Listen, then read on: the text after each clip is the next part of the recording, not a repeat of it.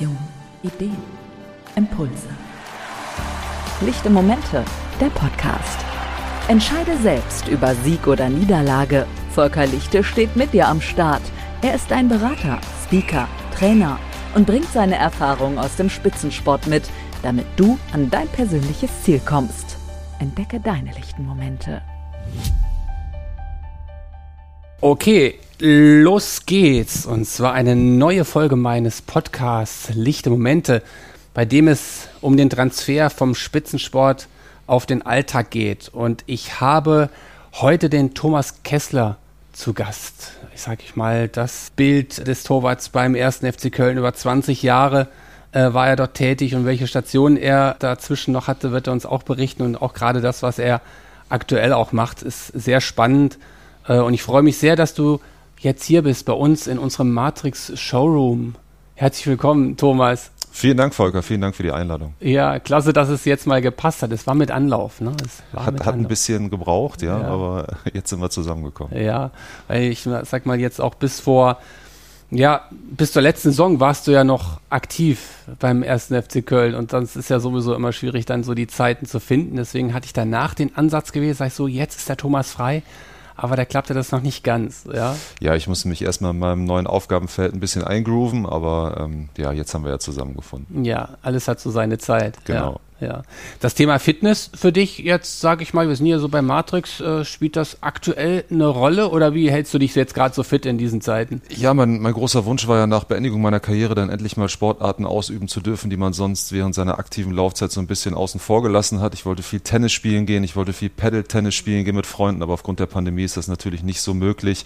Und äh, ich habe tatsächlich, was ich auch nie für möglich gehalten hätte, so ein bisschen das Laufen für mich entdeckt. Ähm, ja gerade als das dann äh, auch wieder mit einem härteren Lockdown losging, habe ich mir dann einfach mal die Laufschuhe geschnappt und bin dann mal durch den Wald gelaufen und habe tatsächlich äh, Spaß daran gefunden, es als Ausgleich zu nutzen. Ja.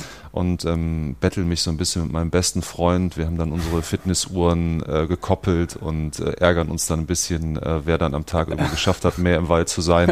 Und unser Ziel ist es aber eigentlich, und das schaffen wir beide auch regelmäßig, äh, zumindest 100 Kilometer im Monat zu laufen. Und ja. ähm, daran orientieren wir uns dann beide aktuell so ein bisschen. Okay, geht mir ähnlich. Ich laufe auch mehr denn je, also als Ausgleich, wobei ich auch noch hier natürlich Fitness-Equipment habe, aber ja, der Ausgleich ist einfach wichtig in diesen Zeiten jetzt auch. Ne? Also, aber das Betteln bleibt, ne? So dieser Wettkampfcharakter, den hast du auch nochmal rübergezogen. Ja, das ist tatsächlich das Einzige, was ich sagen muss, was mir echt fehlt, ja. ähm, weil es ja schon so ist, wenn du täglich trainierst und dann auch in Spielform bist, hast du ähm, täglich ja einfach diese Challenge.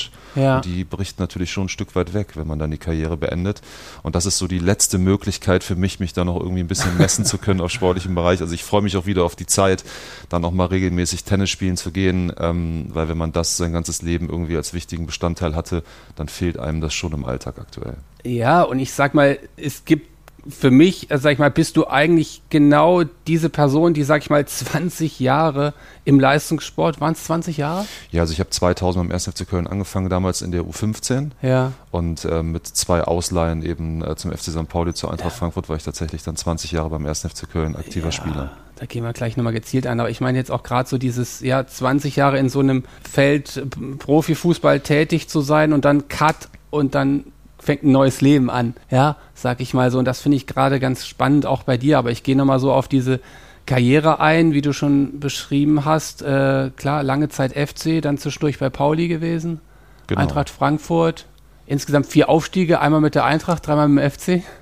Ja, ich hätte äh, gern andere Titel errungen in der Zeit, als viermal aus der zweiten Liga aussteigen zu dürfen, aber es waren trotzdem ähm, ja immer interessante Zeiten und auch emotionale Zeiten.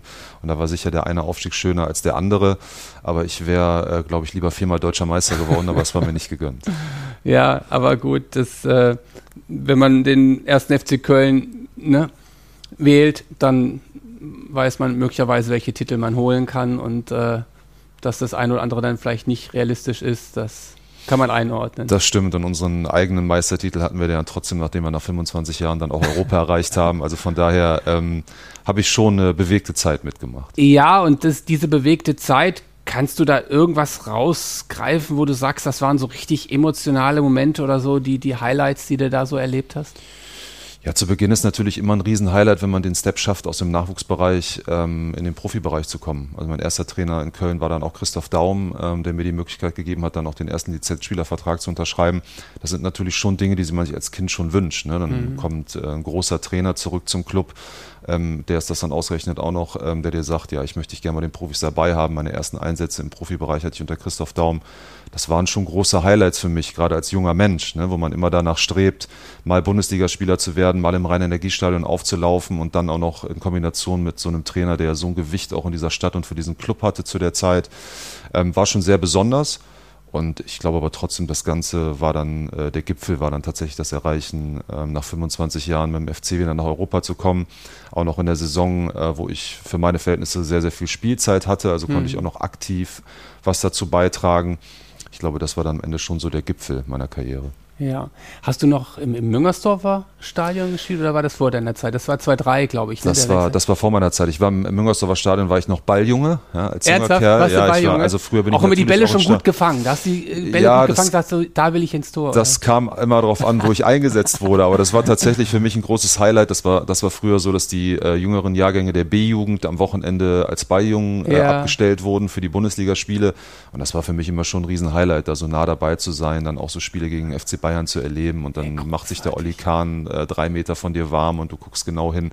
Das waren schon tolle Ereignisse als junger Mensch. Ja, und dann hast du diesen Traum, wie du es so beschrieben hast, ne? da mal selbst zu stehen. Aber steckt auch viel Arbeit dahinter. Ne? Also der Aufwand auch, den man dann so selbst sag ich mal, da betrieben hat oder auch das, der Verzicht, der war da bestimmt auch extrem, oder? Wie, wie würdest du so rückblicken? Ja, Zeit? definitiv. Also ich bin, wie gesagt, äh, mit, mit 14 Jahren zum 1. FC Köln gekommen, war vorher bei Grünweiß Brauweiler, meinem Heimatverein und dann, es gab vorher vom DFB schon so ein Förderprogramm, das nannte sich so DFB-Stützpunkt. Das war so für die besten Spieler, die in den Kreisauswahl oder auch in den Mittelrhein-Auswahlmannschaften dabei waren, die aber nicht zu einem Top-Club gehörten oder zu einem Lizenzclub. Damals gab es die Leistungszentren ja noch nicht. Ähm, die wurden in so ein Förder Förderprogramm eingebaut. Und das ist mal für mich immer ein ganz schönes Beispiel, was ich erzählen kann. Ähm, es gab ein Freibad in Stommeln, Pulheim Stommel. Ich weiß nicht, ob es das heute noch gibt. Ähm, da war links der Eingang fürs Freibad und rechts war der Eingang für die Kabinen für den Fußballplatz. Und ja. dann war hinter den Kabinen eben das Freibad okay. und oben auf dem Berg war der Rasenplatz. Ja. Und ich bin oft mit meinen Freunden gemeinsam dahin gefahren und die und sind die dann mit den Mädels links in den Eingang sind schwimmen gegangen und ich habe mir rechts die Fußballschuhe angezogen, bin oben auf den Berg gegangen. Aber das, das habe ich nie als, als Belastung angesehen, sondern für mich war das einfach was Tolles. Es war schön, an einem Förderprojekt teilzunehmen, was vom DFB in, ins Leben gerufen wurde. Wir haben dann auch so T-Shirts bekommen, wo dann der Mercedes-Stern ja. drauf war und das deutsche Wappen. Das war für mich eine große Ehre. Und da ging das dann eigentlich mit Talentförderung damals richtig los. Und als ich dann die Möglichkeit bekommen habe, dann zum 1. FC Köln zu wechseln, war für mich natürlich was ganz, ganz Besonderes Klar. und war auch einfach ein Kindheitstraum, weil ähm, ich mit meinem Vater das erste Mal, ich glaube 1993, im, damals im Müngersdorfer Stadion war, dann stand Bodo Ilgner da am Tor und dann ist man als Kind natürlich sehr euphorisch und denkt sich, boah, das will ich das irgendwann mal erleben. Vorbild, ne, glaube ich, Bodo. Oder? Ja, es war zumindest so in der Zeit. Das war ja, der Torwart des 1. FC Köln, er war Nationaltorwart. Ich glaube, so vergleichbar, wenn man sich jetzt mit jungen Kids unterhält, äh, wie Manuel Neuer, ne, klar. Genau. Und ähm, da will man natürlich nacheifern und dann noch der Nationaltorwart, der auch noch aus Köln kam. Wie besonders das tatsächlich ist, das hat man in den jungen Jahren natürlich nicht verstanden, aber ähm, es ist ja klar, dass man dann den, den großen Traum hat, mal äh, in so einem großen Stadion auch Fußball zu spielen. Ja. Dass der Weg irgendwann dann so hingeht, dass ich sieben Jahre später dann als Jugendspieler hinwechsel und dann am Ende 20 Jahre als Aktiver in dem Club äh, bestreiten darf hätte ich mir damals natürlich nicht äh, zu träumen erwagt. Ja, ist klasse, sag ich mal. Aber wenn du jetzt auch so zurückblickst, du hast es jetzt so beschrieben, so dein, dein Weg dahin, ähm, aber auch, sag ich mal, so dieses, dieses, dieser Teamgedanke oder so in, in der Kabine, wie man es immer so hört, oder sag ich mit der Mannschaft, du sagtest eben auch so dieses, dieser Wettbewerb, das war schon auch geil, oder? Das hat auch Spaß gemacht. Das ist ja auch, glaube ich, das, was, was auch viel ausmacht, ne? so in, in der Mannschaft zusammen ja, zu sein. Ja, definitiv, keine Frage. Also es geht natürlich viel über Team Spirit, vor allen Dingen wie eine Mannschaft für den ersten FC Köln in der Bundesliga. Auch das Erreichen der Europa League, das, das ging nur mit einem guten Spirit im Team, ja. ne? mit dem Miteinander. Ähm, es war tatsächlich so, dass wenn man Phasen hatte und mal ausgefallen ist für eine Woche, dann hat man das wirklich vermisst, mit den Jungs auf dem Platz zu stehen. Da war nicht, naja gut, jetzt atmest du mal eine Woche durch, sondern du hast echt jede Trainingseinheit vermisst. Und das war so, ein, so ein Zeichen damals, dass du gemerkt hast, dass in dieser Mannschaft einfach ein besonderer Flair war. Es war, ne, du bist immer mit einem Lächeln zur Arbeit gefahren oder zum Training gefahren und es war schon außergewöhnlich. Und wenn man so lange dabei ist und in so einem Club wie beim FC natürlich Auf- und Abstiege auch miterlebt, dann kennt man viele Phasen und ähm, ich glaube, zurückblicken muss man einfach sagen, dass das so eine Phase war, an die denkt man natürlich unheimlich gerne zurück. Ja, ich auch. Weil ich stand oft und ich saß oder wobei ich stand dann wahrscheinlich öfters auf der Südtribüne und äh, habe das ja das Ganze mitbekommen. Das war einfach auch eine geile Zeit. Also dann das Spiel gegen Mainz, wo es dann fix war und so weiter. Nein, das haben wir alle sehr genossen, sag ich mal, aber Höhen und Tiefen gehören zum FC und gehören, denke ich aber auch zu deiner Karriere, sag ich mal so. Und das ist ja wie im normalen Leben auch irgendwo so diese Siege oder Niederlage oder diese Rückschläge. Gab es da auch konkrete Beispiele, die du nennen kannst oder wo du sagst, oder hast du auch eine Phase gehabt, die für dich sehr schwierig war? Ja, definitiv. Also es, es, war ja irgendwann so, dass ich dann, wie ich eben gesagt habe, dann Lizenzspieler gewonnen und meine ersten Einsätze bekommen habe und es war schon immer so der Plan und so war auch mein Karriereplan, der mit dem Verein kommuniziert wurde, dass ich dann irgendwann den, den schon im fortgeschrittenen Torwartalter Farid Mondragon, Kolumbianer, mhm. ähm, der damals bei uns Torwart war, dass ich ihn eigentlich beerben soll. Und dann wurde sein Vertrag dann nochmal im Jahr verlängert und dann hat man gesagt, okay, mhm. wir machen das noch ein Jahr. Und dann war ich dann irgendwann in einem Alter 23, 24, wo ich gesagt habe, okay, aber Freunde, jetzt muss ich irgendwann mal anfangen zu spielen, weil das ist ja. ganz nett, immer am Wochenende auf der Bank zu sitzen, ein Stadion mitzubekommen und wenn die Möglichkeit äh, sich ergibt, dann auch mal in der Regionalliga die Einsätze zu bekommen. Aber ich bin jetzt schon in einem Alter, ich muss jetzt auch langsam auf dem Niveau mal spielen und ich kann es eben auch. Und dann haben wir uns ähm, zusammengesetzt und ich habe dann die Möglichkeit bekommen, äh, beim FC St. Pauli äh, ausgeliehen zu werden die dann gerade in die Bundesliga aufgestiegen sind. Das war für mich natürlich super. Ne? Also ja. bis zu einem Verein, der, wo wir damals auch wirklich eine tolle Mannschaft hatten. Ich glaube, die wird es heute so auch nicht mehr geben. Viele Jungs, die vielleicht auf den ersten Blick gar nicht die Qualität hatten, Bundesliga zu spielen, aber die einfach auch übers Team gekommen sind. Und St. Pauli ist ja sowieso ein besonderer Verein wo, wo es um viel um Zusammenhalt geht und präsentieren sich ja auch in der Öffentlichkeit anders als die anderen Clubs und heben sich da auch ab, gerade mit Millantor. Hamburg ist auch eine tolle Stadt, ja. muss man ehrlicherweise sagen. Also wirklich sehr, sehr schön und auch schön zu leben. Und da hatte ich wirklich eine schöne Phase. Habe ich äh, gute Spiele gemacht. Ähm, aber wie ich eben schon äh, sagte, hatten wir leider so, so nur einen Stamm, sage ich mal, von, von 10, 11, 12 Leuten, die tatsächlich ja. das Niveau hatten, die Klasse zu halten und waren ähm, dann viel von Verletzungen äh, gebeutelt und sind am Ende, ich glaube, wir haben nach 25 Spieltagen, waren wir Elfter und haben in den letzten neun Spieltagen dann nur noch zwei oder drei Punkte geholt und mhm. sind dann als 18. abgestiegen. Das war natürlich nicht schön. Ja. Und da kam dann auch wieder ein Umbruch zustande und äh, Holger Stanislawski, der vorher lange Trainer da war, hatte vorher schon bekannt gegeben, dass er nach Hoffenheim wechselt und es gab einen großen Umbruch auch im Club. Und dann wollte ich natürlich die Chance nutzen, über die Spielzeiten dann eben auch in der Bundesliga zu bleiben. Ja. Und dann ähm, war für mich die Situation eigentlich klar. Ich habe mit dem 1. FC Köln gesprochen. Sie haben mir klar kommuniziert, dass der Weg noch nicht zurückgeht für mich. Und wenn er zurückgeht, dann eben nicht direkt ins Tor geht. Und das wollte ich eben nicht. Und dann haben wir auf die Suche äh, nach einem anderen Club gemacht, zusammen mit meinem Management. Und damals ist Hertha BSC in die äh, Bundesliga aufgestiegen, hatte ich sehr, sehr interessante Gespräche und ich glaube, das wäre auch zielführend geworden. Wir waren uns zumindest ähm, auf Seiten von mir als Spieler und auch mit dem Club einig. Und dann hat der erste FC Köln mir so ein bisschen die Strich, einen Strich durch die Rechnung gemacht, weil sie dann plötzlich Trans oder eine Transfersumme aufgerufen haben, die einfach unrealistisch war mhm. für einen Torwart, der eben in der Bundesliga ähm, gerade mit St. Pauli abgestiegen ist. Und dann mhm. war das genau das Jahr, wo Manuel Neuer vom FC Schalke zu Bayern München gewechselt ist und Thomas Kraft durfte damals dann ablösefrei den Club verlassen. Und, und der dann, ging nach Hertha. Der ging dann nach Hertha, weil er natürlich ablösefrei vom, vom Stammtor der, der Bayern ist natürlich besser zu verkaufen, als den mit, mit Transfersumme den Abstiegstor des FC St. Pauli äh, nach Be Berlin zu transferieren. Ja, und dann war es für mich natürlich keine schöne Situation. Das kann man sich vorstellen. Ne? Man fühlt sich auf der einen Seite von seinem Heimatverein ein Stück weit hintergangen, weil man sagt, okay, ich biete euch meine Dienste an. Ich bin ex extra woanders hingegangen, um unter Beweis zu stellen, dass ich in der Bundesliga spielen kann aber jetzt äh, möchtet ihr das dafür nutzen, um mich nur mit viel Geld zu verkaufen, mit der Aussage, naja, wir können dich ja nicht an den direkten Konkurrenten verlieren, weil das kriegen wir dann nachher vor die Füße geworfen. Ja. Und dann ist man natürlich schon in der Situation, wo man sagt, ich habe mal lange Zeit hier die Knochen für den Club hingehalten und ich war immer sehr loyal dem 1. FC Köln gegenüber. Und das war halt ähm, ein Punkt, wo ich sagen muss, okay, das habe ich nicht nachvollziehen können und das, das tat auch ein Stück weit weh. Ja. Und ähm, bin dann zur Eintracht Frankfurt gegangen, was sich dann kurzfristig ergeben hatte in der zweiten Liga und ähm, hatte das noch mit mir zu tragen, dass das so fun nicht funktioniert hat, wie ich mir das eigentlich vorgestellt habe. Dann war ich doch in der zweiten Liga, auch bei einem sehr ambitionierten Zweitligisten, keine Frage. Eintracht Frankfurt hat seitdem eine tolle Entwicklung gemacht und ist jetzt ja aktuell auch auf dem Weg in die Champions League, aber damals war es ja schon ein sehr überraschender Abstieg und ähm, mhm. ich sag mal, die Frankfurter oder die, die Fahnen der Eintracht hingen da schon auf Halbmast in der Stadt und dann kommst du dahin in eine Situation, wo keiner so richtig weiß, wie machen wir das jetzt eigentlich in der zweiten Liga, weil damit haben wir uns überhaupt gar nicht auseinandergesetzt. Und ähm, ich war vielleicht im Kopf auch noch nicht ganz angekommen und dann machst du ein, zwei, drei Spiele, die, wo die Mannschaft insgesamt nicht so sicher wirkt. Und die erste Idee des Trainers ist, dass man halt den Torwart reinstellt, der die letzten 20 Jahre Oka Nikolov, ne, der dann äh, ja, ja. wieder ins Tor geht. Und plötzlich findest du dich dann in der zweiten Liga auf der Bank wieder. Und das war schon so mit die schwierigste Zeit für mich als Sportler, das auch zu verpacken, ne? weil man Ja. natürlich große Ambitionen hatte, ähm, eigentlich äh, den nächsten Schritt machen wollte und plötzlich bist du an einem Ort, an dem du eigentlich nicht sein wolltest und dann auch in einer Situation, die du so gar nicht vorhersehen konntest. Und das war für mich als, als Spieler, aber auch als Mensch echt eine schwierige Situation. Akzeptanz, ne? Also aushalten. Gerade was wir jetzt auch aktuell lernen müssen. Absolut. Aber auch in, man war noch ein junger Mensch, ne? 25. Ich hatte so eine Erfahrung noch nie gemacht. Ähm, man hat ja immer so einen, so einen Plan im Kopf und ähm, der ist bis zu dem Zeitpunkt eigentlich auch größtenteils aufgegangen. Und plötzlich wirst du halt mit großen Widerständen konfrontiert. Und dann war ich vielleicht auch in meiner Entwicklung noch nicht so weit, das richtig einordnen zu können. Und jetzt zurückblickend, jetzt fast zehn Jahre ähm, später, muss ich sagen, dass es die, die lehrreichste Zeit für mich war und vielleicht auch die wichtigste Zeit in meiner Karriere, äh, um die Karriere nach der Karriere anzutreten.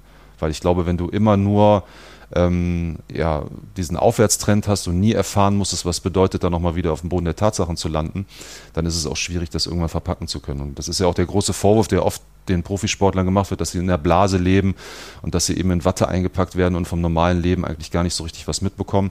Ich glaube, das war einfach so ein Punkt äh, oder ein Wendepunkt in meinem Leben von meiner persönlichen Entwicklung, ja, dass ich mir dann nochmal Gedanken über das Ganzheitliche gemacht habe und dann gesagt habe, okay, äh, da müssen wir jetzt irgendwie eine Lösung für dich selber finden. Und ich denke, dass ich da heute von profitiere.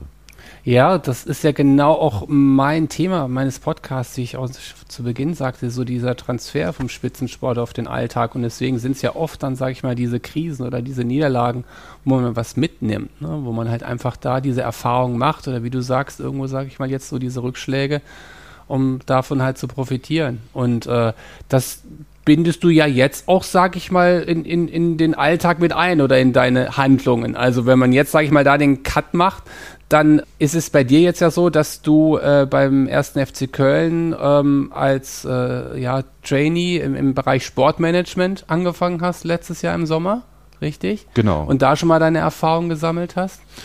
Und, genau, also es, ja. der, der Plan, der Plan war einfach der, ähm, dass ich mich schon frühzeitig mit Alexander Werle auseinandergesetzt habe, wie meine Karriere nach der Karriere aussehen könnte, ob es eine Bereitschaft des Clubs äh, Club gibt, äh, mich weiter einzubinden oder ob es auch einfach sinnvoll ist. Weil mir war es immer sehr, sehr wichtig, dass man nicht sagt, okay, du bist ein verdienter Spieler, du warst lange hier im Verein, wir bieten dir jetzt mal irgendwas an, weil das äh, so sein sollte, sondern dass wir schon einen klaren Plan machen. Und ähm, ich bin da Alex Werle sehr, sehr dankbar, weil er echt ein großer Befürworter auch dieser Geschichte war.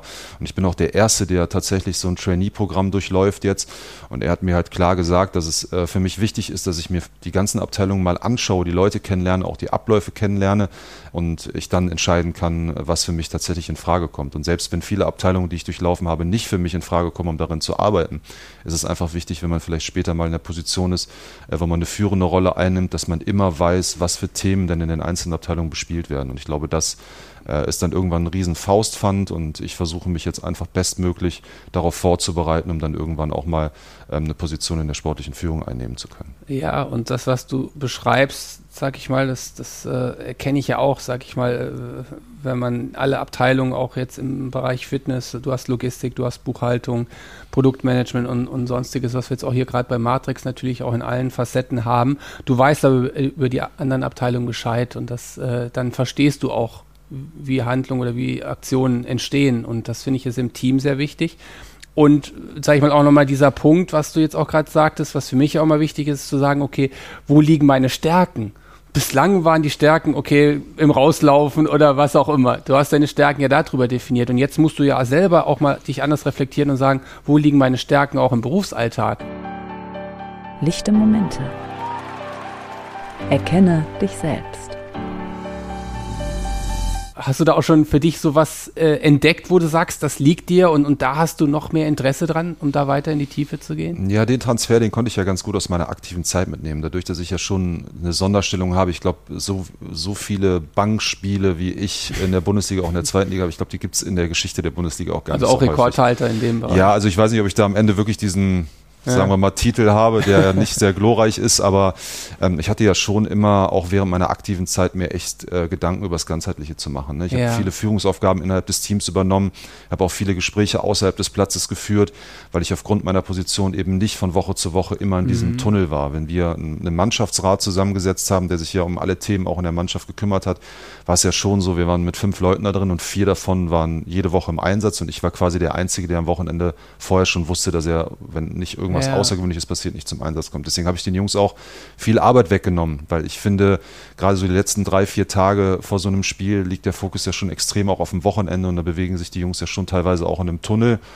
Und dann wollte ich die einfach auch nicht mit Dingen belasten oder mit denen über Themen sprechen, die jetzt nicht wirklich mit dem Spiel zu tun haben. Deswegen habe ich viele Dinge auch dann schon vorher weggearbeitet, habe viele Gespräche auch mit der sportlichen Führung geführt und mich hat es schon immer fasziniert zu sehen, wie Leute äh, Strukturen Dinge bekommen, wie sie mit Krisen umgehen, wie sie äh, Entscheidungen treffen. Und da, da ging es mir nie darum, warum spielt der Trainer am Wochenende mit zwei Sechsern oder warum spielt er mit drei Stürmern, mit einem Stürmer, warum spielt er mit gar keinem Stürmer, warum spielt der Linksverteidiger.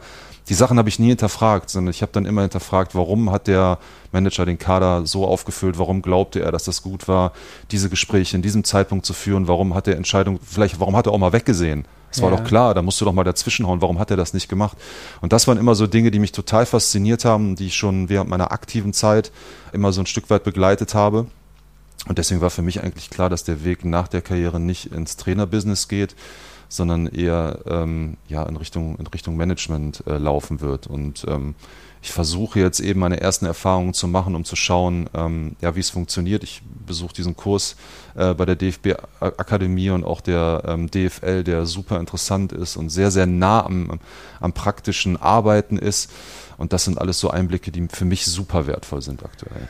Äh, ja, also du hast jetzt auch direkt schon DFB angesprochen. Das wäre ja auch gleich, komme ich noch auf das Thema Team zu sprechen. Da bist du ja auch einer von den Auserwählten. Das ist ja, glaube ich, jetzt der erste Lehrgang über die DFB-Akademie äh, mit korrigiere mich gern, sind es zwölf Teilnehmer oder sind Genau, es sind äh, zwölf Teilnehmer, die dabei sind und dann gab es noch zwei Wildcards, eine, die die FIFA bekommen hat und eine, die der DFB ja. noch bekommen hat. Also zwölf wurden ausgewählt aus den Bewerbern und zwei Wildcards wurden verteilt. Ja. Und dann hast du sozusagen den Titel oder dann ist man DFB-Sportdirektor. Ja, also es ist, ich glaube, die Idee dahinter ist einfach, um den Profisport nochmal weiter zu professionalisieren. Ne? Ich glaube, das ist ja jedem bekannt, dass wenn man in der Bundesliga oder auch in der zweiten Bundesliga Trainer sein möchte, braucht man einen Fußballlehrer. Hm. Aber im Prinzip brauchst du keinerlei Qualifikationen, um je nachdem, ähm, wie die Satzung des Vereins es vorlebt, äh, ob du jetzt Geschäftsführer Sport bist, ob du Sportdirektor bist, ob du Sportvorstand bist, ähm, brauchst du im Prinzip ja keine Qualifikation dafür. Und ich glaube, dass da die Idee dahinter war, zu sagen, okay, wie können wir das professionalisieren?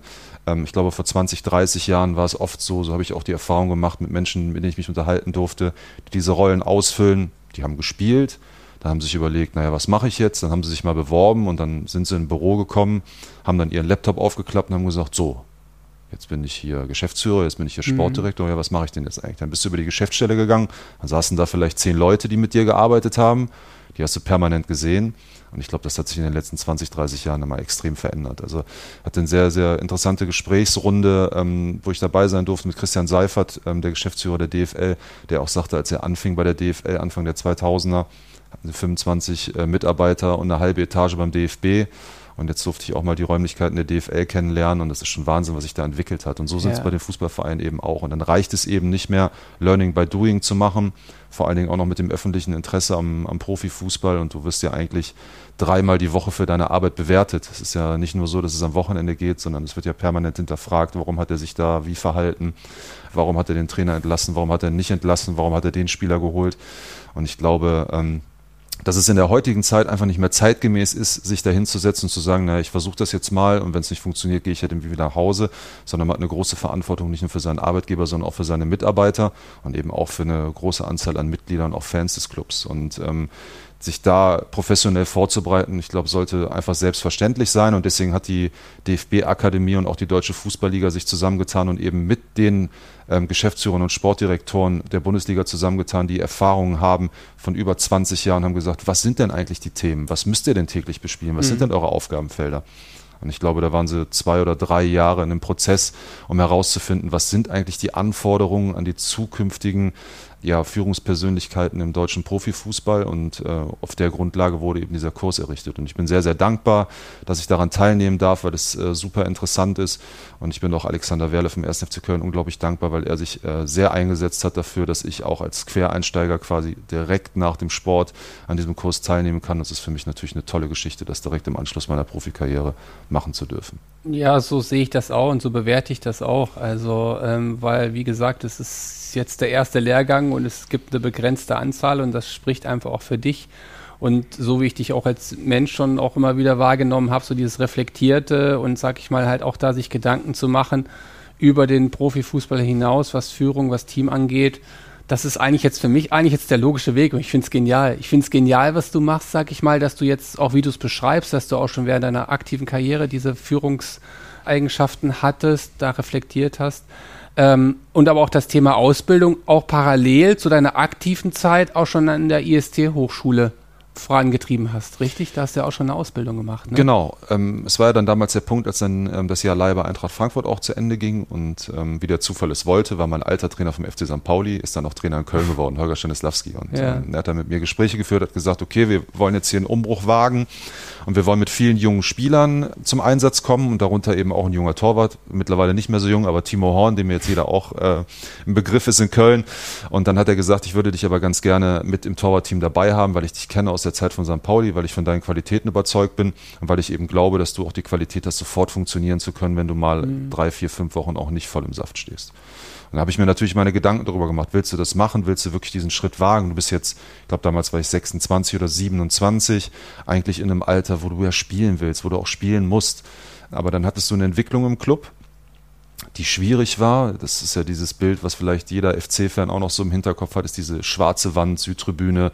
Du steigst im Heimspiel ab und ähm, gefühlt brennt das Stadion und alle Leute sind unzufrieden. Ja. Und wir hatten gefühlt 50 Leute unter oder 50 Spieler unter Vertrag und in diesem, in diesem Sommer unglaublich viele Transferaktivitäten, viele Jugendspieler Welches dazu Jahr waren bekommen.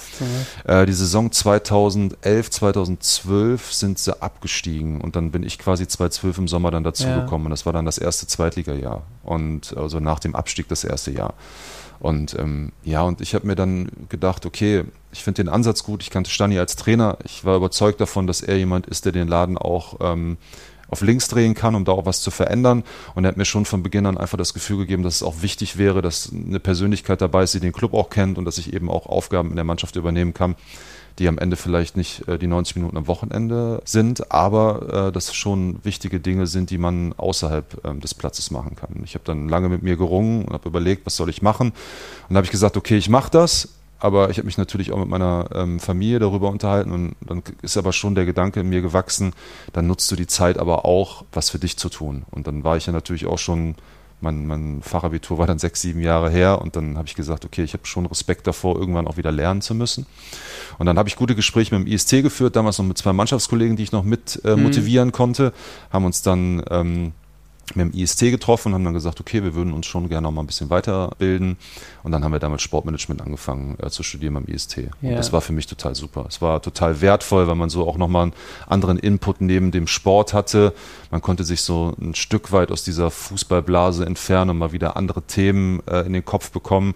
Ich hatte damals das Glück, dass ähm, ich dann auch in Trainingslagern mal ein Einzelzimmer bekommen habe. Früher war ja Doppelzimmer immer, immer Standard und äh, ich durfte dann auch mal alleine auf dem Zimmer, um dann in der Zeit, wenn die Jungs sich abends zum Playstation-Spielen oder zum Kartenspielen getroffen haben, habe ich mich dann hingesetzt und habe dann halt mal zwei Stunden gelesen, ab, rausgeschrieben und halt auch versucht zu lernen. Äh, es war schon, ich muss jetzt gerade, es war wie früher mit dem Schwimmbad, ne? Sag ich mal, rechts ging es zum Schwimmbad, links zum Fußballplatz, jetzt rechts zur Playstation und links genau. zum Lernen. Hört sich jetzt super an, wenn ich das so sage, aber es ist auch nicht immer ganz so einfach dann. Also gerade dann in so einem Trainingslager, weil du dir dann schon denkst, oh, jetzt war echt ein anstrengender Tag ja. zweimal Training und, und jetzt gefühlt seit heute Morgen wie acht Uhr am Trainieren und permanent nur Inputs und Taktikbesprechungen und sich jetzt nochmal hinzusetzen, zu sagen, ja komm, nee, du machst das jetzt, weil es ist einfach wichtig für dich. Ähm, ist am Anfang nicht ganz so einfach, weil, wie ich eben auch schon gesagt habe, der Respekt dann wieder, das Lernen zu lernen, ne, das das hört sich vielleicht gar nicht so schlimm an, aber es ist nicht so einfach. Ne? Wenn ja. du dann eine lange Zeit raus warst und die Ablenkung ist groß in so zehn Tagen, sag ich mal, Belek-Trainingslager, da kannst du viele andere Dinge machen, als dich da hinzusetzen und zu lernen. Aber am Ende bin ich super äh, froh darüber, dass ich das getan habe weil es mir auch ein Stück weit ähm, innere Ruhe gegeben hat, zu sagen, okay, du hast das jetzt durchgezogen. Ich habe dann ähm, 2014 oder 2015 habe ich dann den Abschluss gemacht ähm, und dann hat sie zumindest mal was in der Hand und hast gesagt, okay, super, äh, Abschlussprüfung bestanden und ähm, jetzt habe ich mich wenigstens wegen meiner oder während der Zeit meiner Karriere noch fortbilden können und das ist für mich einfach dann ein gutes Gefühl gewesen. Was du jetzt gerade so beschreibst, das ja erkenne ich auch bei mir, sag ich mal, oder das, das finde ich auch jetzt passend für diese Zeit, die wir jetzt gerade erleben, sozusagen, ich mache jetzt das Beste draus und ich investiere in mich selbst ich investiere in mich selbst, ich bilde mich weiter, ich, ich will gierig sein nach neuen Dingen und das erkenne ich jetzt auch. Ich habe dich, ne, wir haben es vorher schon mal unterhalten, aber ich finde, das kommt jetzt auch super rüber. Und äh, halt auch so dieses dieses Thema Disziplin. Also wie viel Disziplin steckt verdammt nochmal dahinter, was du jetzt alles beschreibst. So, und ich finde, das sind so Erfolgsfaktoren auch für das Selbstmanagement, ja. So in sich selbst zu investieren, aber auch auf Disziplin zu achten und aber auch zu wissen, mit einer Selbstkenntnis, was tut mir gut und wo, wo gehe ich rein, richtig? Lichte Momente. Investiere in dich. Genau, also für, für, mich war es immer ein wichtiger Punkt und das war in meiner sportlichen Zeit ein wichtiger, äh, wichtiger Punkt und ist auch jetzt in Zukunft ein wichtiger Punkt, dass ich Dinge bewusst tue. Ich lasse mich nicht in Situationen drängen und ich habe mich nicht dahin drängen lassen zu sagen, ich komme zurück zum 1. FC Köln, um auf der Bank zu sitzen, sondern ich habe diese Entscheidung bewusst getroffen. Ich habe die Entscheidung bewusst getroffen zu sagen, ich bilde mich weiter während des Sports und ich habe im Sommer auch meine Entscheidung bewusst getroffen, die Karriere zu beenden also mit 34 und äh, zum Glück war ich immer verschont von schweren Verletzungen, bis mal irgendwie ein paar gebrochene Finger oder eine Mittelhand oder mal ein angerissenes Band, bin ich echt gut durch meine Karriere gekommen. Ja. Ähm, Habe ich aber den bewussten Schritt gewählt, zu sagen, nee, ich höre jetzt auf. Jetzt, ich will jetzt nicht nochmal für einen anderen deutschen Club spielen, weil ich 20 Jahre den Geißbock gefühlt auf der Brust getragen habe. Ähm, ich will jetzt bewusst nicht ins Ausland gehen, weil die Corona-Pandemie einfach so viele Unsicherheiten mit sich bringt, dass ich eben nicht jetzt meine Familie einpacke und sage, wir gehen jetzt nach Amerika oder wir gehen jetzt irgendwo anders hin, um zu sagen, wir wissen nicht, was uns da erwartet und wie die gesundheitlichen ja. Voraussetzungen da sind. Und dann sage ich, ne, ich mache das jetzt. Und ich mache jetzt den Training und ich mache das jetzt mit voller Überzeugung. Ich mache jetzt diesen Kurs und versuche so eben vielleicht ein oder zwei Jahre früher als ursprünglich geplant diesen Weg einzuschlagen um mir dann noch vielleicht einen Vorteil zu erarbeiten. Und ähm, ich glaube, wenn, wenn man so mit äh, Situationen umgeht, dann kann man auch jeden Abend, bevor man ins Bett geht, in den Spiegel schauen und grundsätzlich zufrieden mit sich selber sein. Ja, das ist, das ist genial, wie du das beschreibst. Und äh, ich, ich, ich sag mal, dieses Bild, wie du schon besch äh, beschrieben hast, auf der Bank zu sitzen, verbindet man ja oft mit so einer Passivität.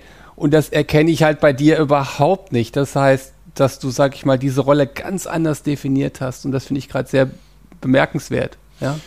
Ich glaube, das ging natürlich noch nur in der Kombination mit dem 1. FC Köln und mir, weil es schon immer mein Club war und ich große, ähm, große Leidenschaft für diesen Club habe und daraus ja auch nie ein Hehl gemacht habe. Aber grundsätzlich ist das ja auch, und klar, wenn man öffentlich darauf angesprochen wird, ich musste mir oft die Frage gefallen lassen, ey, warum tust du dir das an? Mhm. Das kann, hast du keine Ambitionen, das kann mhm. doch nicht dein Ernst sein. Die Fragen stellt man sich natürlich auch selber, aber man muss dann auch immer aufpassen, dass man sich die Situation auch von außen nicht madig reden lässt. Weil mhm. grundsätzlich habe ich hier erstmal einen Job gemacht über lange Zeit oder durfte über lange Zeit einen Job machen der äh, in der Öffentlichkeit stattgefunden hat. Das heißt, wenn ich jetzt bei der Sparkasse eine Ausbildung gemacht hätte und wäre stellvertretender Filialleiter gewesen, hätte es keinen Menschen interessiert, warum ich die ganze Zeit der stellvertretende Filialleiter yeah. bin. Hätte mich keiner auf der Straße gefragt, ja sag mal, hast du keine Ambition, warum willst du denn nicht mehr der Chef Und deine Stelle gab es 36 Mal in Deutschland. So, und da sind wir nämlich genau beim Punkt, weil es diese Stelle eben oder die Torwartstelle in der Bundesliga dann 36 Mal gibt, die dann tatsächlich in einem Kader stehen an einem Wochenende, ist es ja dann schon, gehörst du schon ein Stück weit zu einer Elite und das muss man sich schon immer wieder auch sagen, weil, ja. also wir müssen uns nicht darüber unterhalten, dass es nicht immer einfach ist. Kommst da aus dem Tunnel raus und die Jungs gehen geradeaus auf dem Rasen und du biegst ab und sitzt wieder da.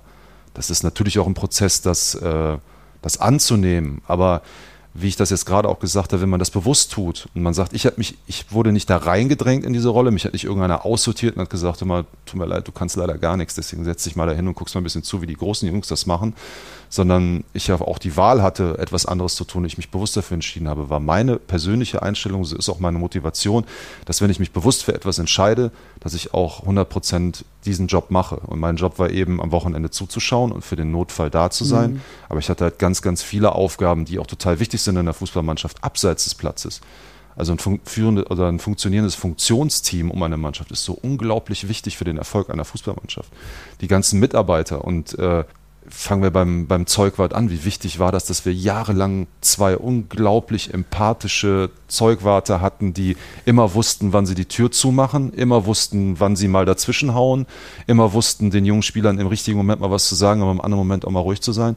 Und über die wird am Wochenende nicht gesprochen. Wenn du 3-0 ein Derby gewinnst, dann sagen die Leute, boah, super und Derby hält und er hat die Tore gemacht und alles ist super und die Leute brüllen die Namen des Torschützens und, und alles ist äh, Friede, Freude, Eierkuchen. Aber wie viel Arbeit dahinter gesteckt hat und wie viele Leute im Funktionstraining drumherum, die wirklich so viel Herzblut in diese Mannschaft reinlegen und am Ende eben nicht diese öffentliche äh, Wertschätzung erhalten. Und das sind trotzdem ganz, ganz wichtige Faktoren in so einer Rolle. Und ich habe mich dann auch ein Stück weit natürlich als Spieler gesehen, aber ich hatte eben auch Aufgaben um den Platz herum, die total wichtig waren. Und ähm, wie ich eben schon gesagt habe, man hat unglaublich viele Gespräche geführt und eben auch die Leute im Funktionsteam immer ähm, mit einbeschlossen oder reingepackt in die, in die wichtigen Gespräche oder auch in die Entscheidungsfindung. Und am Ende war es mal erfolgreicher, mal nicht. Aber äh, zumindest äh, hat man, habe ich auch diese Dinge dann immer bewusst getan und ähm, deswegen hatte ich da auch nie ein Problem mit. Ja, großartig. Es ist jetzt auch wieder so, dass ich es da auch wieder bei mir erkenne, äh, weil ich ja auch, sage ich mal, in meiner Rolle äh, jetzt bei Matrix, wenn wir jetzt zum Beispiel die Fußball-Europameisterschaft, äh, das Fitnesszelt mit unseren Geräten bestücken, wie bei im Vorgespräch, da warst du ja auch sehr interessiert daran. Das schätze ich ja dann auch so, wenn man Interesse an dem Gegenüber hat. Das finde ich übrigens eine ganz entscheidende Fähigkeit, auch in dem Bereich Soft Skills, im, im Team, im, im Management, aber im, in jedem Umgang untereinander, dass man interessiert ist an dem Gegenüber das ganz wichtig ist. Ne? Total, total wichtig. Also gerade auch jetzt in der Zeit meines, meines Trainees, wo ich natürlich auch in Abteilungen bin, die auf den ersten Blick jetzt nicht wahnsinnig viel mit Sport zu tun haben aber den Leuten zuzuhören, was die Aufgaben sind, auch, auch mal ähm, zu verstehen, warum die eine oder andere Entscheidung so getroffen mhm. wird, warum die Abläufe so und so sind.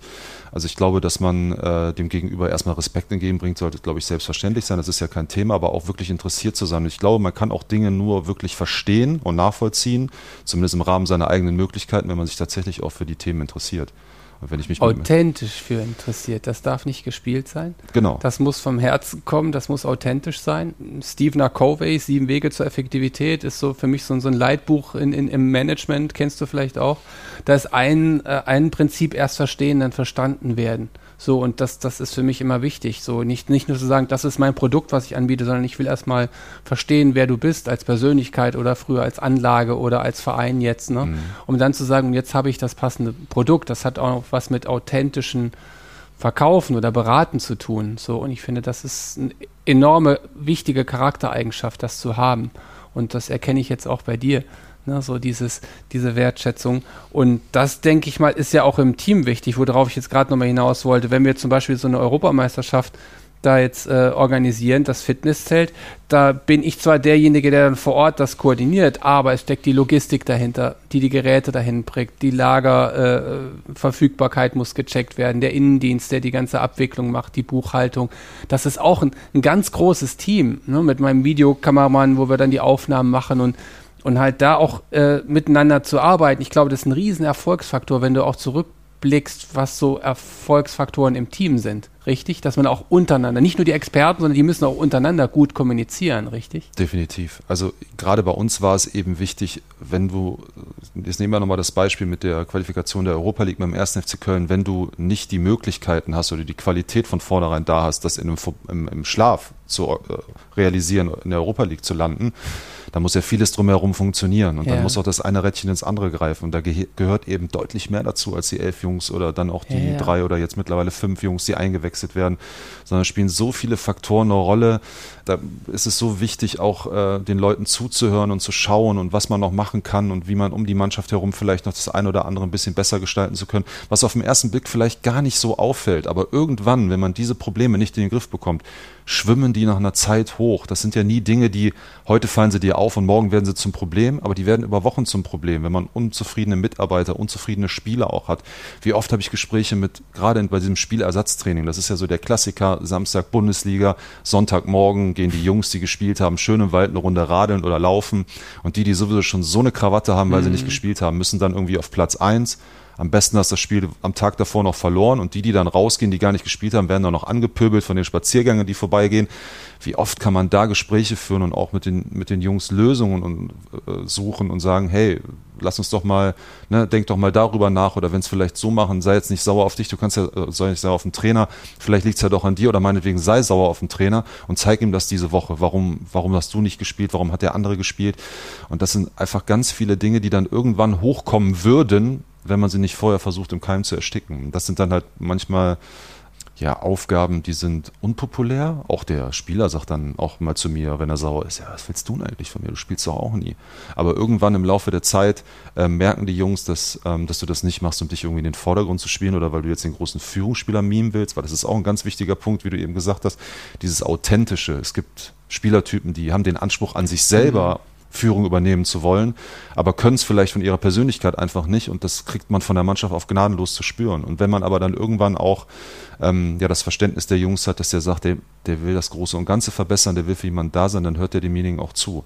Und dadurch, dass ich natürlich auch lange in der Stadt und in dem Club war und auch viele Zusammenhänge vielleicht besser verstanden habe als der ein oder andere, der vielleicht nur ein, zwei, drei Jahre da war, ähm, haben die Jungs dann auch immer gerne zugehört und haben das auch gerne angenommen. Und das war, am Ende war es wichtig. Ja, ne, weil das, genau wie du es beschreibst, das sind ja genau diese Erfolgsprinzipien. Und äh, wenn man jetzt, sag ich mal, äh, Thomas, nochmal so, so einen Ausblick wirft, sag ich mal, auf, auf das, was jetzt, was das was jetzt ansteht oder was wie der Profisport sich verändert, hast du da, sag ich mal, schon so so Ansätze, man, oder auch andersrum zurückgeblickt, das hat sich schon ziemlich gewandelt, ne? In den letzten 20 Jahren, wenn du da, sag ich mal, in deine Karriere denkst, mit was für Spielertypen oder wie man irgendwo selbst mit diesem Thema Profifußball umgegangen ist. Vielleicht das nochmal so ein Vergleich, 20 Jahre, wie ist es heute? Ja, definitiv. Also meine, meine Anfangszeit war ja dann ähm, als Profi wirklich 2,6, 2,7, wo ich dann fester Bestandteil des Kaders war. Ähm, vorher habe ich immer mal wieder reingeschnuppert.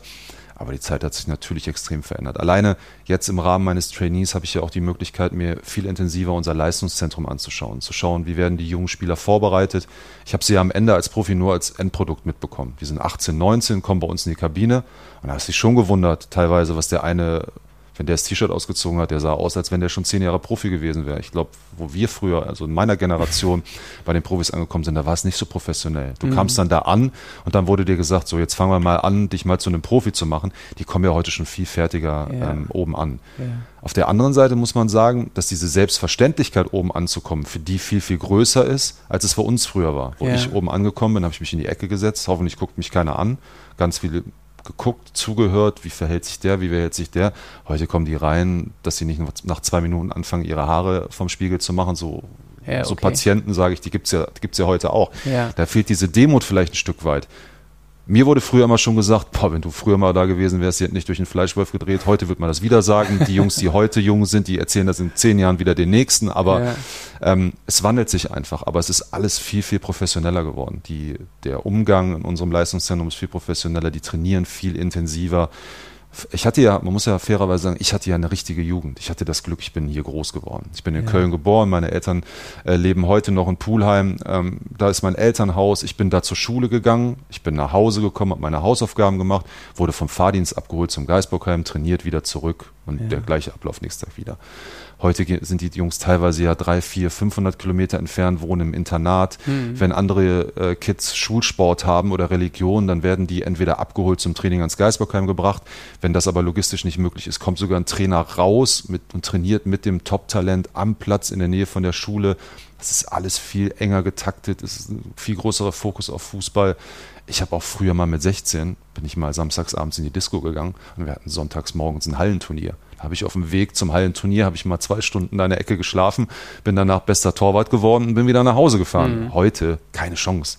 Heute ist alles bei Social Media. Wenn heute irgendeiner unserer Nachwuchsspieler, dann sieht den irgendeiner, dann wird der gefilmt und bevor der zu Hause ankommt, ist das schon öffentlich. Es hat sich alles total verändert. Es ist alles viel professioneller geworden. Aber auch da finde ich, muss man als Verein auch immer diesen, diesen Blick darauf haben, zu sagen, dass wir auch eine hohe Verantwortung, eine soziale Verantwortung unseren Talenten gegenüber haben. Weil natürlich ist unser Ziel, dass wir über unser Leistungszentrum, über die Arbeit oder auch die, die Investition, die wir in unseren Nachwuchs tätigen, dass wir natürlich nachher einen Ertrag haben, mit dem wir am besten unsere Nachwuchsspieler in unserem Lizenzkader haben oder vielleicht dann auch für viel Geld weiter transferieren können. Aber du hast auch eine Verantwortung für die Jungs, die gefühlt ihre ganze Jugend weggeworfen haben, hunderte Kilometer von ihren Eltern weg waren und auf einmal sagst du denen, ja, sorry, du hast jetzt das zweite Mal das Kreuzband gerissen, du bist 18, mhm. nächstes Jahr haben wir leider keine Verwendung mehr für dich. Ich wünsche dir alles Gute. Ja, also da denke ich, achten wir beim 1. FC Köln auch schon darauf, dass die schulische Ausbildung so gut wie möglich ist, ähm, dass du vielleicht auch soziale Kontakte außerhalb des Fußballs hast, finde ich auch total wichtig. Du musst den Jungs auch mal eingestehen, sich mal mit Leuten zu treffen, die nicht in, nur in dieser Fußballblase unterwegs sind. Weil wenn ich mir vorstelle, ich würde jetzt in so einem Internat leben, Ich habe den ganzen Tag nur Kontakt mit Leuten, die ja. mit mir auch sowieso Fußball machen. Ja. Jetzt haben wir noch das Sportinternat in Köln, wo du dann noch ein bisschen über den Tellerrand hinausschauen kannst. Dann hast du mal einen, der fechtet, eine Schwimmerin, ein Leichtathlet, was auch immer, ein Eishockeyspieler. Aber trotzdem ist es ja immer nur Sport. Aber die müssen ja auch mal ein bisschen Kontakt zu anderen haben. Und wenn die dann alle immer nur so eingekesselt sind, nur unter Fußballern und nur Training und dann machst du da nicht mit, ähm, ich glaube, das ist für die Entwicklung, die persönliche Entwicklung auch äh, wichtig, dass sie da auch mal einen anderen Input bekommen. Und deswegen bin ich total dankbar für meine Zeit. Nur um auf deine Frage zurückzukommen, was sich tatsächlich geändert hat, es ist alles viel professioneller geworden. Die Jungs mhm. sind viel professioneller. Wir haben eben im Vorgespräch darüber gesprochen. Früher hast du gefühlt äh, zehn Jungs in der Mannschaft gehabt, die sind heimlich rauchen gegangen nach dem mhm. Spiel. Heute hast du zehn Jungs, die am Buffet stehen und sagen, ja, wo ist denn das vegane Essen? Ja, wenn ja, du vor zehn Jahren einem gesagt hättest, du sollst dich vegan ernähren, hätten dir, hätten dir den Teller an den Kopf geschmissen. Aber dieses, ja, dieses, dieses äh, Befinden für den Körper und auch diese, diese Steigerung der Professionalität, die ist in den letzten Jahren einfach so dermaßen gewachsen, ja. ähm, dass die Jungs wissen, dass du am Ende an der Spitze des Profisports nur noch funktionieren kannst, wenn du tatsächlich auch alles, ähm, alles dafür tust. Ja. Deswegen siehst du auch, dass sich das alles sehr, sehr professionalisiert hat in den letzten Jahren. Ja, und du kennst beides. Das ist so wichtig. Also du kennst das sag ich mal, du hast die Erfahrung von früher, weißt, sag ich mal, wie gewisse Strukturen funktionieren, aber auch das Verständnis für die neue Generation, wie du es beschrieben hast, sag ich mal, durch das System bedingt teilweise eine mangelnde Selbstständigkeit, weil sie wirklich nur in dieser Bubble, ist ja jetzt der Begriff, ist ja eigentlich auch dann eine Bubble sind und denen halt auch diese Lebenserfahrung mitzugeben. Ich glaube, das ist, das ist ein wichtiger Faktor und dann auch selbst irgendwann in so eine Rolle zu kommen, da zu gestalten. Vielleicht das noch so am, am, am Ende. Ich glaube, das ist ja dann einfach auch so ein Ziel, zu sagen, mit meiner Persönlichkeit, mit meinen Idealen da irgendwo auch Dinge zu gestalten in, in einer Rolle, die du mal ausüben kannst, das denke ich mal, ist auf jeden Fall auch ein Ziel für dich. Ne? Ja, ich kann ja heute natürlich nicht voraussehen, wo der Weg für mich irgendwann mal hingeht. Für, für, mich ist es einfach, wie ich eben schon gesagt habe, ist es für mich total wichtig, dass ich bewusst jetzt diesen Schritt gehe, um mich gut darauf vorzubereiten, was kommen kann. Ähm, was am Ende dabei rausspringt, das kann ich ja heute nicht sagen, sondern äh, natürlich hat man viele Ideen im Kopf, natürlich macht man sich über viele Dinge Gedanken. Ähm, alleine auch durch den Kurs jetzt ähm, der DFB-Akademie in der DFL habe ich super viele interessante Einblicke auch in ganz verschieden unterschiedliche äh, Strukturen und wir haben auch einen super Austausch innerhalb der Gruppe, weil wir teilweise ja auch schon Jungs dabei haben, die schon als Sportdirektoren in der Bundesliga mhm. arbeiten oder auch rund um den Lizenzkader in anderen Mannschaften. Da kann man viel vergleichen, viel mitnehmen, was auch in anderen Clubs passiert, äh, viel Erfahrung austauschen, egal ob Seite des Spielers ist oder auf Seite des Funktionärs. Natürlich entwickelt man im Laufe der Zeit dann einen Plan. Mein Plan ist heute nach neun Monaten Trainee und neun Monate raus aus dem aktiven Geschäft schon wieder ein anderer, wie er vor vor neun Monaten war. Und dann, wenn wir uns in neun Monaten unterhalten, wird es nochmal wieder anders sein. Man lernt nicht aus, wie wir eben gesagt haben. Man lernt unglaublich viele interessante Charaktere kennen. Hatte ich als Spieler schon. Jetzt habe ich es auf der anderen Seite nochmal. Ähm, meine Devise ist, den Leuten einfach zuzuhören und sich dann auch seine Gedanken zu machen, was kann man selber davon mitnehmen, äh, was würde man als ideal betrachten, was sieht man vielleicht nicht gut und nicht nur das, was er mir gezählt hat, gefällt mir nicht, sondern warum gefällt es mir nicht. In der Abteilung, wo ich gerade war, gefallen mir die Abläufe nicht, aber warum gefallen die mir nicht? Immer zu sagen, ja, das anders geht das auf jeden Fall besser. Mhm. Ja, aber was ist denn das anders? Wir leben ja mittlerweile in so einer Kultur, das ist ja egal, ob wir beim Fußball reden, mal haben wir 80 Millionen ähm, haben wir 80 Millionen Bundestrainer, jetzt haben wir 80 Millionen Virologen und immer zu sagen, naja, das hätte anders besser funktioniert, aber wie ist denn das anders und warum und das mal zu hinterfragen und sich seine eigenen Gedanken zu machen und sich da mal so eine Landkarte zu bauen oder auf so einer grünen Wiese mal das alles aufzulegen, wo man sagt, das ist die Vorstellung von dem, wie ich es gerne tun würde. Ähm, das wächst schon in mir, aber wie ich das am Ende einsetzen darf, kann und wo ich das machen kann, das kann ich heute ja noch nicht sagen. Ja. Aber für mich ist der entscheidende Punkt, dass ich, wenn der Tag kommen sollte, dass ich bestmöglich darauf vorbereitet bin. Weil es gibt einfach für manche Jobs auch falsche Zeitpunkte. Und deswegen ähm, glaube ich, dass der Zeitpunkt dann der richtige ist, wenn ich ins Spiegel schaue und sage, jetzt bin ich gut vorbereitet. Absolut super Schlusswort. Und ich denke mal, die Zeit lehrt uns auch im Hier und Jetzt zu sein, mehr denn je. Wie weit können wir gerade nach vorne schauen und äh, einfach im Hier und Jetzt zu leben. Und da geht es ja auch um die Balance. Du hast ja auch beschrieben, ne, mit, mit, mit der Familie oder ne, mit deiner Frau und drei Kindern. Ja. Ne, sag ich mal, das ist ja dann auch eine wichtige Balance und da irgendwo auch diesen Rückhalt zu haben. Und äh, da einfach jetzt nochmal abschließend so meine Frage an dich. Was sind eigentlich deine lichten Momente? Was sind deine lichten Momente, wo du sagst, so, das ist jetzt für mich so das Besondere. Ja, du, du hast es gerade so schön beschrieben. Also erstmal ist natürlich beruflich lichte Momente für mich, dass ich einfach in dem Bereich arbeiten darf und die Möglichkeit bekomme, jetzt auch noch nach meiner aktiven Zeit mich ähm, zu entfalten, ähm, dass ich das einfach ausüben darf, dass ich diesen Kurs besuchen darf, dass ich beim 1. FC Köln arbeiten darf und mir ganz, ganz viel Wissen aneignen darf, äh, was alles andere als selbstverständlich ist und wo ich auch sehr dankbar dafür bin. Und auf der anderen Seite ist das, was du gerade so schön beschrieben hast. Ich bin auch noch Familienvater. Ich habe zwei Kinder und ich habe eine Frau zu Hause. Und äh, da ist einfach schön zu wissen, dass ich jemanden zu Hause habe, der mir absolut den Rücken frei hält. Ähm, meine Frau ist wie eine Löwenmama und wir haben ja auch noch Zwillinge, die jetzt gerade mhm. 16 Monate alt sind. Und da kann man sich natürlich vorstellen, dass das unglaublich anstrengend auch ist. Vor allem, wenn man dann einen Mann hat, der nicht nur Vollzeit arbeitet, sondern seine Gedanken dann auch oft kreisend hat, wenn er zu Hause ist mhm. und sich mhm. Gedanken macht, oh, was könnte man da noch machen? Und das macht sie super und da bin ich sehr, sehr dankbar. Und es ist für mich immer schön, wenn ich nach Hause komme und meine Kinder mir entgegenlaufen und ich dann eine Frau habe, die mich anlächelt und sagt, ich hatte auch einen schönen Tag. Das sind für mich dann tatsächlich lichte Momente.